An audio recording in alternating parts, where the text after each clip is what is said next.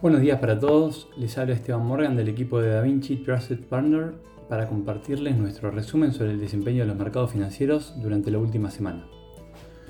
Lo corrido de la semana pasada, los mercados extendieron las alzas de la semana anterior, con los mercados desarrollados subiendo más que emergentes, dado el apoyo de un inicio de temporada de reportes corporativos del tercer trimestre en Estados Unidos sorprendentemente positivo.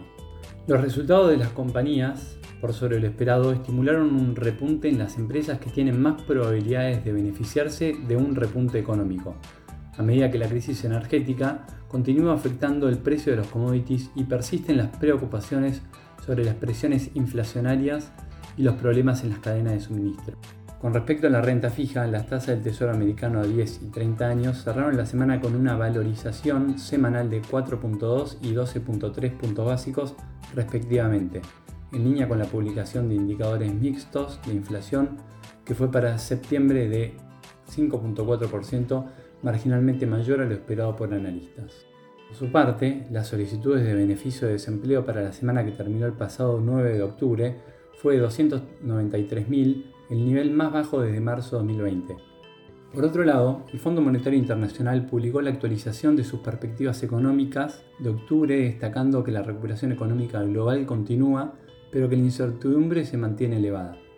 De acuerdo con el informe, el crecimiento global para este año fue corregido levemente a la baja a 5.9% desde 6%, mientras que la estimación para el 2022 se mantuvo en 4.9%. Para los países desarrollados el pronóstico también se recortó desde 5.6 a 5.2% para 2021, mientras que para los países emergentes fue corregido al alza desde 6.2 a 6.3 debido al impulso desde países exportadores de commodities.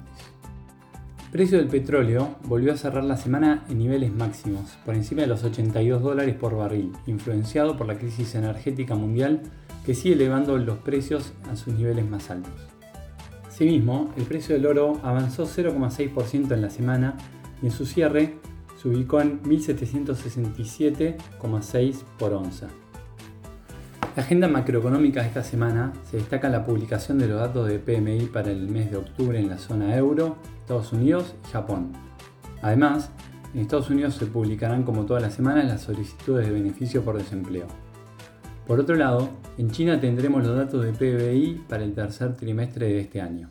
Hasta aquí hemos llegado con nuestro resumen semanal de noticias. Por cualquier consulta o comentario adicional, no duden en contactarlos. Muchas gracias.